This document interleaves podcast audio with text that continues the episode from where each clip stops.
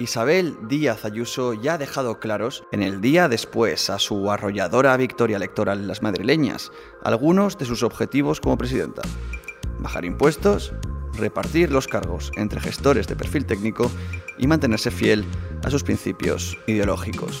Yo soy Jorge Raya Pons, es 5 de mayo de 2021 y estás escuchando Sumario de Tarde, el resumen informativo que preparamos cada jornada en The Objective. Después de esta reválida, la candidata del Partido Popular ha tendido la mano a que entre gente de Vox en su gobierno, dada su buena experiencia con algunos miembros de Ciudadanos en sus primeros dos años en la presidencia.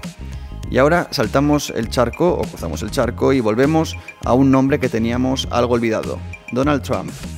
Sonado fue el veto que sufrió de Twitter y Facebook. Pues bien, el expresidente de los Estados Unidos ha creado una plataforma propia para comunicarse con sus seguidores. Aunque será una comunicación de dirección única, tenemos que decir, admite los likes, pero no los comentarios. Por último, la noticia de un descubrimiento histórico, histórico de verdad. Un equipo de investigadores ha dado con una tumba con 78.000 años de antigüedad.